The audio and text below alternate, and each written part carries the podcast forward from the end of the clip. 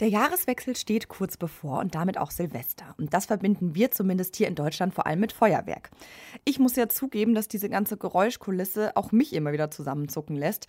Aber viel intensiver nehmen das natürlich Tiere wahr, bei denen das schnell auch Panik auslöst. Auch deswegen steht ja die Silvesterknallerei immer wieder unter Kritik. Eine Studie hat jetzt herausgefunden, dass die Silvesterknallerei bei Wildtieren wichtige Verhaltensweisen beeinflusst und das auch noch mehrere Tage nach der eigentlichen Silvesternacht.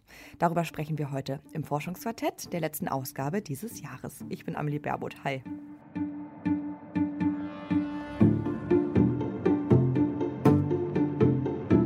Das Forschungsquartett.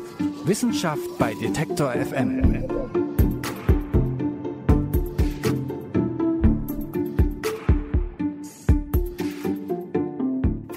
Feuerwerk an Silvester einfach dazu, aber es ist eben auch laut und hell und damit vor allem für Tiere besonders angsteinflößend.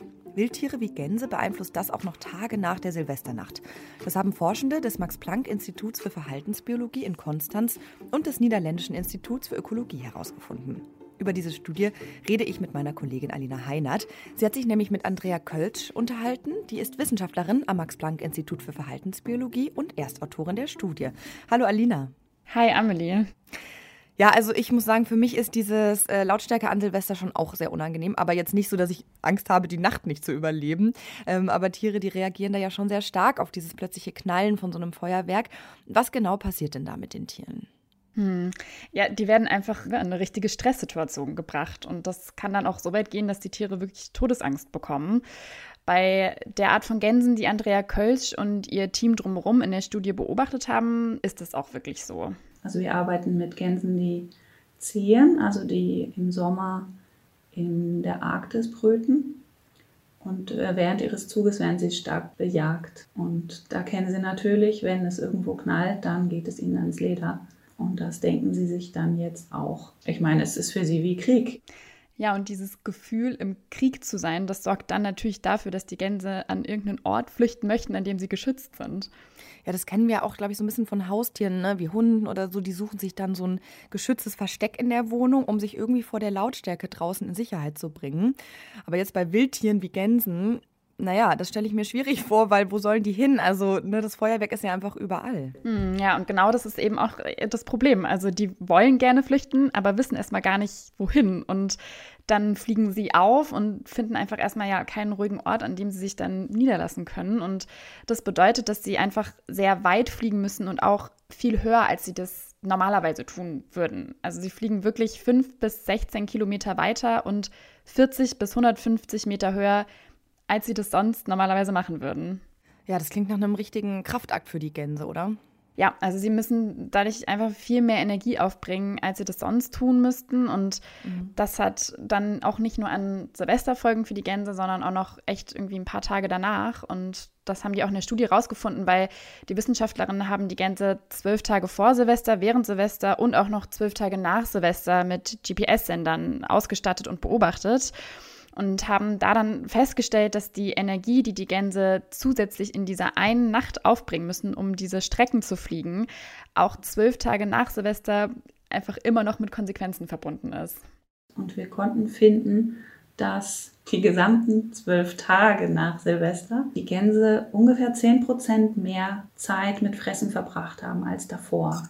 Also sie müssen diesen enormen Energieaufwand den sie mit diesen langen Flügen, mit diesen zusätzlichen Flügen während der Silvesterknallerei verbringen, irgendwie wieder reinbekommen. Also sie müssen wieder zusätzliches Futter aufnehmen, um jetzt nicht zu verhungern, sage ich mal so, ganz, ganz extrem. Und das Problem da ist, dass, wie wir alle wissen, die Winter gerade um Neujahr sehr, sehr dunkel sind. Also es wird schnell am Nachmittag schon dunkel und es wird erst später morgen wieder hell. Und Gänse fressen nur, wenn es hell ist, weil sonst kommt der Fuchs um die Ecke und sie sind nicht mehr. Deswegen ist es für sie auch tatsächlich ein Problem, mehr Zeit zum Fressen zu finden. Ich würde vermuten, also wir haben das nicht beobachtet oder untersucht, aber die einzige zusätzliche Zeit, die ihnen bleibt, ist die Mittagspause, wo sie sonst ähm, fressen, trinken, ein bisschen ausruhen. In dieser Zeit werden sie jetzt vermutlich auch fressen müssen. Also diese ja eine Nachtknallerei für uns, die wirkt sich dann doch auch schon noch ziemlich lange auf die, auf die Gänse aus. Jetzt hast du gesagt, dass die WissenschaftlerInnen die Gänse noch zwölf Tage nach der Silvesternacht beobachtet haben. Und auch wenn die Studie jetzt darüber hinaus nicht weitergeführt wurde, gibt es denn vielleicht Vermutungen, ob sich das Verhalten dann danach wieder normalisiert? Hm. Ja, genau. Also wie du, wie du sagst, es ist kein Teil der Studie gewesen, die das weiter untersucht hat. Deswegen konnte auch Andrea Kölsch jetzt keine wissenschaftlich basierte Aussage darüber treffen.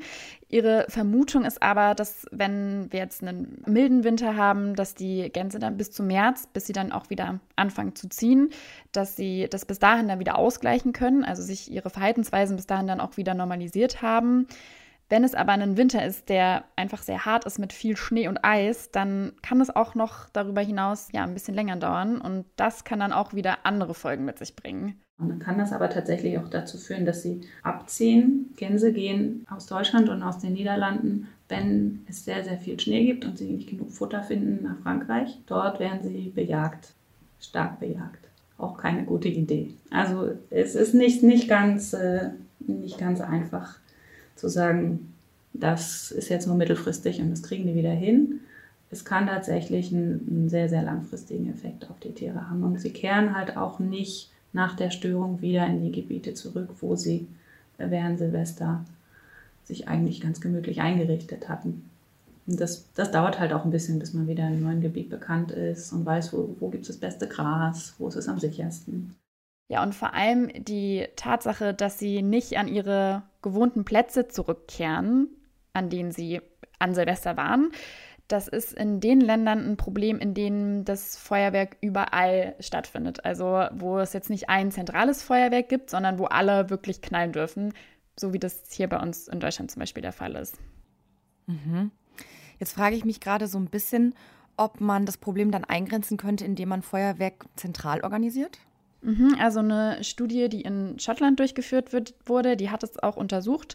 Ähm, das hat da ganz gut gepasst, weil in Schottland ist das Feuerwerk zentral organisiert und die WissenschaftlerInnen dort, die haben herausgefunden, dass die Gänse zwar auch auffliegen, aber dass sie auch nach ein paar Stunden wieder zurückkommen. Also sie werden auf jeden Fall schon mal in dem Sinne entlastet, dass sie sich nicht wieder in einer komplett neuen Umgebung irgendwie zurechtfinden müssen.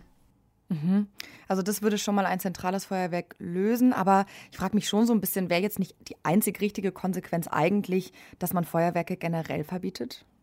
Hm, also Andrea Kölsch meinte dazu mir, dass Feuerwerke zu verbieten jetzt ähm, ja nicht vielleicht nicht unbedingt ein Ziel ist, was angestrebt werden sollte, aus dem Grund, dass Feuerwerk an Silvester einfach eine Tradition für die Menschen ist und das so besonders ist, dass ein Verbot hier einfach nicht so gut funktionieren würde aber sie würde sich trotzdem einen Kompromiss wünschen. Schutzgebiete ausweist oder in Schutzgebieten zumindest das Knallen verbietet, vielleicht auch noch mit ein paar Kilometern Fläche drumherum, dass die Tiere einfach Schutzzonen haben, in die sie dann ausweichen können. Ja, aber auch das Bündeln der Feuerwerke, so dass zum Beispiel irgendwie nur in Städten oder so geknallt wird, das könnte auch für sie eine funktionierende Lösung sein. Mhm. Das ist jetzt ähm, an sich keine Lösung, aber hat es auch geholfen, dass während Corona weniger geknallt wurde? Also könnte man auch sagen, man versucht einfach, ja, dass Feuerwerk weniger wird, dass man weniger Feuerwerk zulässt? Also die Studie, die hat das im Corona-Winter 2020 und 2021 untersucht, weil sie in dem Zeitraum auch gelaufen ist. Und zu der Zeit war das Kaufen von Feuerwerkskörpern ja zumindest mal verboten. Mhm. Aber wie wir auch alle mitbekommen haben, wurde ja trotzdem geknallt. Also es gab, Leute hatten noch Feuerwerkskörper vom Jahr davor oder haben sie sich irgendwie woanders besorgt. Aber wie du gesagt hast, war es natürlich trotzdem so ein bisschen weniger. Trotzdem ist es so, dass bei zwei der vier Gänsearten, die sie beobachtet haben, das gar keinen Unterschied gemacht hat. Also es hat einfach nichts daran geändert, ob jetzt irgendwie 1000 Knaller in die Luft fliegen oder 5000. Die Auswirkungen auf die zwei anderen Gänsearten waren einfach komplett die gleichen. Feuerwerke sind eine ganz schöne Zumutung für die Tierwelt. Eine Studie hat das Verhalten von Wildgänsen vor, während und nach Silvester untersucht. Und dabei haben die WissenschaftlerInnen festgestellt, dass das Feuerwerk das Verhalten der Tiere ganz schön gestört hat. Meine Kollegin Alina Heinert, die hat sich mit Andrea Kölsch über die Ergebnisse unterhalten. Sie ist Erstautorin der Studie und Wissenschaftlerin am Max-Planck-Institut für Verhaltensbiologie. Danke, Alina. Ja, gerne. Das war's an dieser Stelle mit dem Forschungsquartett. Wenn euch das Forschungsquartett gefällt, dann lasst uns doch gerne ein Abo da, einfach im Podcatcher eurer Wahl. Und an dieser Stelle noch ein Wort des Abschieds. Ähm, es endet nicht nur das Jahr, sondern es endet auch meine Zeit beim Forschungsquartett.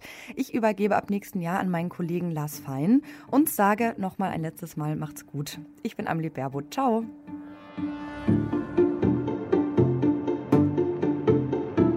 Das Forschungsquartett. Wissenschaft bei Detektor FM.